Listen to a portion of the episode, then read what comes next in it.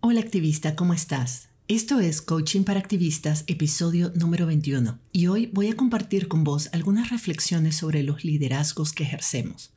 Voy a contarte cómo yo veo el tipo de liderazgo que hemos aprendido, como un liderazgo vertical, controlador y excluyente, y cómo podemos desarrollar liderazgos más empáticos, incluyentes, facilitadores y consistentes con nuestros valores feministas.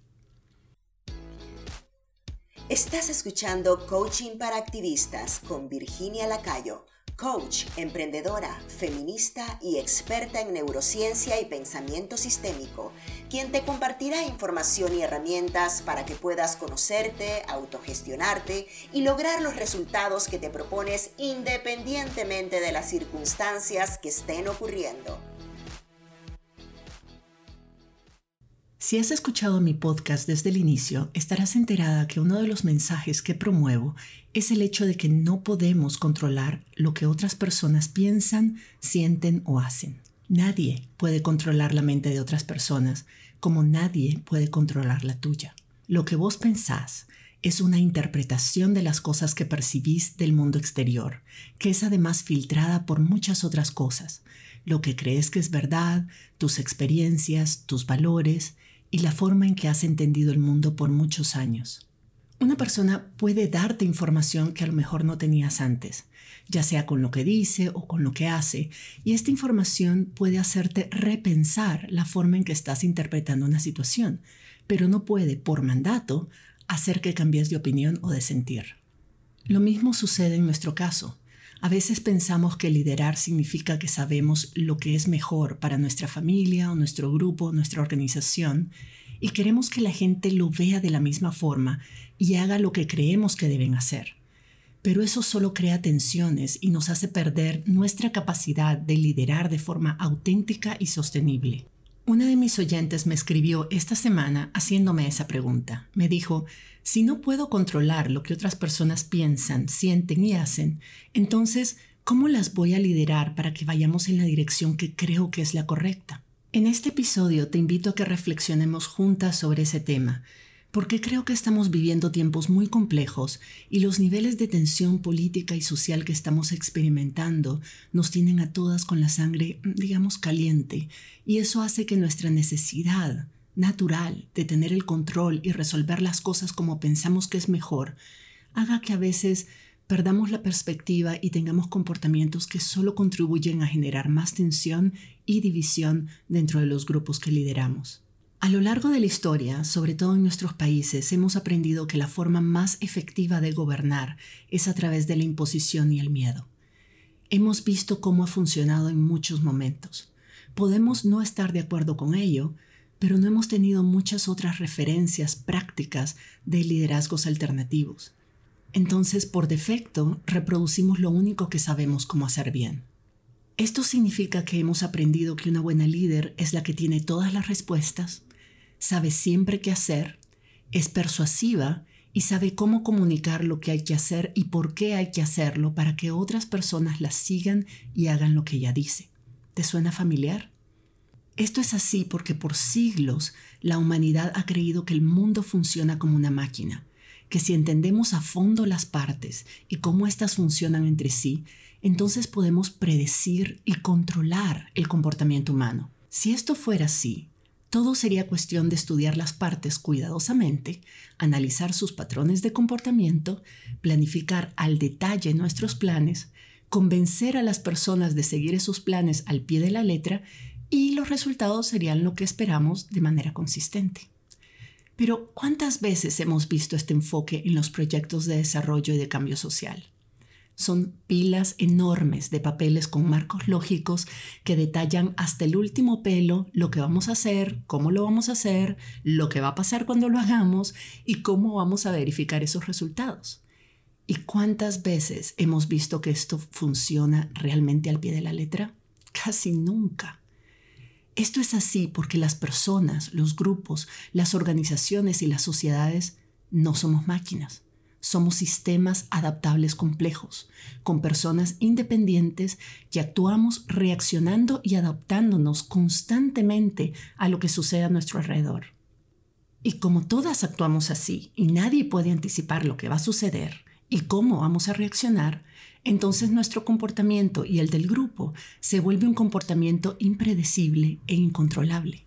La alternativa entonces es cambiar nuestra estrategia y en lugar de ser más impositivas, planificar con más detalles y tratar de controlar más, lo que necesitamos hacer es soltar nuestro apego a los resultados predeterminados que tenemos y aprender a bailar con el grupo, a fluir, adaptarnos rápida y eficazmente a los cambios y a las reacciones que el grupo está teniendo ante nuestros esfuerzos y también ante las cosas que están sucediendo simultáneamente en su entorno. Esto es particularmente importante cuando nos enfrentamos a situaciones que no nos hemos enfrentado antes, como las que estamos viviendo ahora, cuando los tiempos son muy inciertos y muy complejos. En momentos como esos, es importante tener muy consciente de que si nadie ha enfrentado esta situación antes, nadie tiene la solución perfecta. Todo lo que se nos ocurra son solo hipótesis y especulaciones, y entonces necesitamos aprender a experimentar Experimentar no significa hacer consultas. Consulta no es lo mismo que participación, ni mucho menos. Desafortunadamente, cuando solo consultamos, lo que estamos haciendo es pidiendo al grupo su opinión sobre nuestra posición y nuestra propuesta. Y la visión que queremos que todos compartan es en realidad la nuestra, no la colectiva. Y es ahí donde comenzamos a fallar. La mejor líder no es la que tiene las mejores respuestas, sino la que hace las mejores preguntas. Voy a repetir esto. La mejor líder no es la que tiene las mejores respuestas, sino la que hace las mejores preguntas y guía al equipo, comunidad o movimiento a experimentar hasta encontrar la solución más viable y que responda a la visión compartida por todas. Me preguntarás, entonces, ¿qué significa ser facilitadora de procesos, hacer las preguntas más poderosas y ayudar al grupo a construir una visión común? Significa poner a un lado nuestra propia agenda personal, nuestro ego, nuestra necesidad de tener la razón y de controlar a otras personas para que hagan lo que nosotras creemos que es lo correcto. Significa entender que el sistema, como conjunto, es siempre superior a la suma de sus partes que el grupo tiene una sabiduría superior a la de cualquiera de sus líderes o de sus individuos, y que aunque se equivoque como sistema, como grupo, no hay forma de controlarlo por la fuerza. A lo sumo lo que podemos y debemos hacer es guiarlo y facilitar las condiciones para que el grupo explote la sabiduría y la creatividad colectiva que ya posee, para que como colectivo pueda encontrar las soluciones que mejor le funcionen en ese momento. Debemos aceptar también que los sistemas cambian cuando están listos para cambiar, no cuando los forzamos a hacerlo. Pensa en tu propia experiencia. ¿Cuántas veces has estado en una situación que sabes que no te conviene o no te gusta y querés cambiarla, pero no estás lista para hacerlo? Alguien podría forzarte, pero si realmente no estás lista, tarde o temprano vas a regresar a ese comportamiento anterior y te vas a frustrar porque no entendés por qué es tan difícil. La única forma de que una persona o un grupo cambie su comportamiento de forma sostenible es cambiando la forma en que percibe e interpreta su realidad y sus posibilidades ante esta realidad. Por ejemplo, si vos sos una persona que fumó cigarros por muchos años, es posible que hayas intentado dejarlo varias veces sin éxito. La razón por la que no podías dejarlo es porque tu mente asociaba a fumar con algo que le parecía importante y necesario, Tal vez lo asociabas con momentos agradables o como una forma de relajarte o como un mecanismo para lidiar con la ansiedad, la soledad o el aburrimiento. Mientras tu mente crea que fumar es la única y la mejor solución para sentirte mejor, no hay conocimiento sobre el cáncer que sea suficientemente fuerte para, dejarte para que lo dejes de hacer. El conocimiento por sí solo nunca es motivo suficiente para cambiar un comportamiento. Las creencias y las emociones que esas creencias te generan son lo único que lo pueden cambiar. Entonces recordá, ¿qué te permitió dejar de fumar? ¿Qué cambió en tu forma de verte a vos misma o las situaciones que vivías que te ayudó a dejar de fumar? Tal vez te diste cuenta que podías sentirte conectada con tus amigas sin tener que fumar O tal vez, ojalá que no, pero te diagnosticaron una enfermedad o sucedió algo que hizo que los beneficios que creías que tenías cuando fumabas ya no compensaban el daño. El punto es que para cambiar tu comportamiento tuviste que cambiar tu perspectiva primero.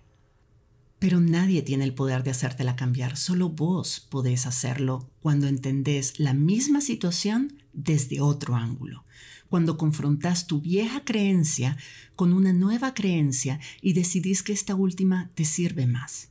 Lo mismo sucede con los grupos de personas.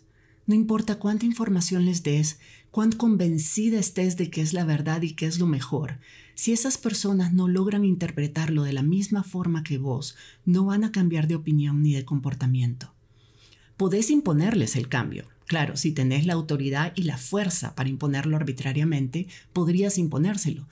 Pero eso solo va a hacer que, de una u otra forma, en algún momento comiencen a sabotear esa decisión y empiecen a rebelarse a ella y entonces el conflicto continúa.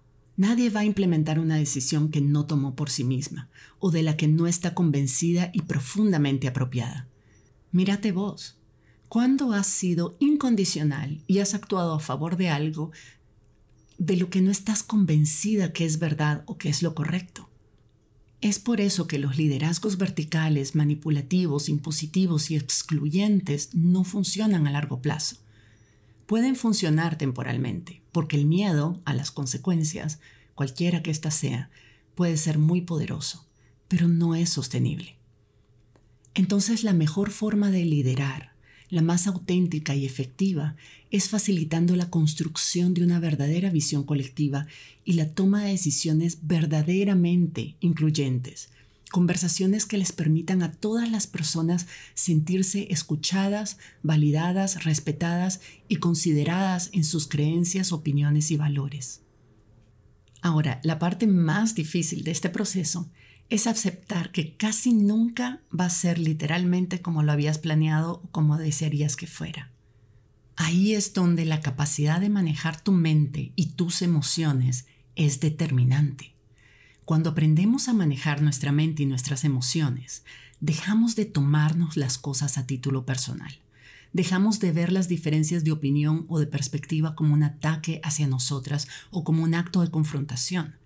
Dejamos de juzgar a otras personas como correctas o incorrectas y comenzamos a entender sus reacciones y sus comportamientos como lo que son, manifestaciones de lo que creen y de la forma en que desde sus posibilidades, experiencias y creencias limitantes interpretan la realidad y lo que es posible y deseable. Cuando entendemos que la gente siente y actúa de acuerdo a lo que cree que es verdad, y te das cuenta de que eso es lo mismo que vos estás haciendo, entonces podemos ser compasivas y entender que el verdadero problema no está en las personas, sino en que estamos viendo la misma cosa desde distintas perspectivas. Eso es todo. Cuando sabes manejar tu mente y tus emociones, te abrís a otras posibilidades. Sos capaz de ayudarte y de ayudar al grupo a explorar interpretaciones distintas que construyan puentes en vez de quemarlos. Esas otras interpretaciones les van a ayudar a cambiar de perspectiva y por tanto de opinión y de comportamiento, y tal vez les ayude a todas a encontrar puntos en común, a enfocarse menos en la forma en que están interpretando las cosas y más en los resultados que todas desean tener y cómo alcanzarlos. Las preguntas, más que las orientaciones y los argumentos, son la mejor herramienta para construir una visión común y enfocar las conversaciones en los resultados deseados por todas y todos y en las posibles soluciones para alcanzarlos. Pero nada de eso es posible si genuinamente no sos capaz vos primero de tomar perspectiva y soltar tu necesidad de tener la razón y de que te la den. Cuando nos tomamos las cosas a título personal, cuando las interpretamos o interpretamos las reacciones de otras como ataques, cuando nos resistimos a entender la perspectiva de otras personas, cuando nos resistimos a aceptar que ante situaciones complejas e inciertas puede ser que no tengamos la razón o que nuestra propuesta no es la única viable. Cuando nos aferramos a una única solución y a un único resultado, entonces nos estamos dejando controlar por nuestro cerebro primitivo y por nuestro ego, que son partes de nuestro cerebro que actúan desde el miedo y la necesidad de control, pero que son partes también que no funcionan, que no tienen capacidad de pensar de forma estratégica ni creativa. La historia ha demostrado que liderar desde el miedo y desde la necesidad primitiva de control nunca da buenos resultados. La única forma de guiar a un grupo hacia soluciones innovadoras y efectivas implica abrirnos y crear condiciones para el debate creativo. Las diferencias de perspectivas y de opiniones son sumamente valiosas cuando se aprovechan como insumos para innovar, para salir de la dicotomía de esto o lo otro y buscar terceras vías, para crear las tensiones necesarias para encontrar soluciones que no hemos pensado antes. Es así como se producen las epifanías colectivas donde se construyen los puentes y las visiones compartidas, donde se toman decisiones de las que todas las involucradas se apropian, no porque fueron simplemente consultadas, sino porque las tomaron ellas mismas. Nadie, nadie se revela ante una decisión que una misma tomó. Pero lo importante de remarcar aquí es que no podemos liderar a otras personas si no somos capaces de liderarnos a nosotras mismas. Ser tu propia líder significa que sos capaz de decidir qué vas a pensar, sentir y hacer de forma que te permita abrirte a otras posibilidades y no tomarte las cosas de forma personal, sino con curiosidad y con una actitud proactiva e incluyente. Significa también trabajar tu ego, es decir, el comportamiento aprendido y automático de tu cerebro primitivo de querer siempre tener la razón y tener todo bajo control. Asusta un poco y no es fácil de hacer, yo sé. Requiere mucha voluntad, disciplina y práctica. Pero se puede y el beneficio es que te convierte en la líder que querés ser, en una líder que no solo es consecuente y practica lo que predica en términos de, valores y de principios, sino que además es altamente efectiva y es una líder que se gana la capacidad de incidir y guiar el comportamiento colectivo, no solo en esta, sino en todas las situaciones que están por venir. Ese es el verdadero servicio de una líder nata.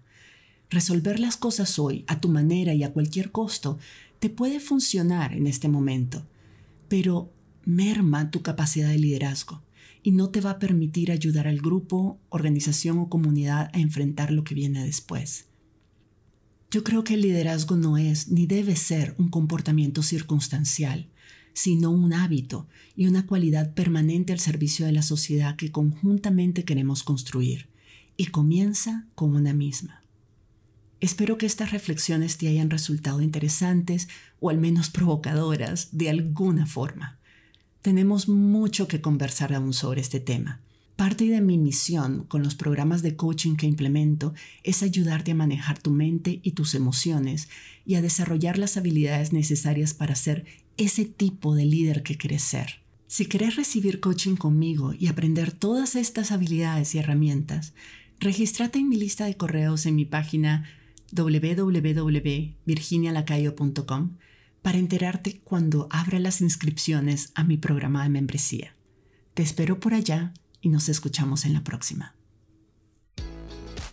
Si te gustó este episodio, dale like, suscríbete para no perderte el próximo y compártelo con otras activistas, por aquello del buen karma.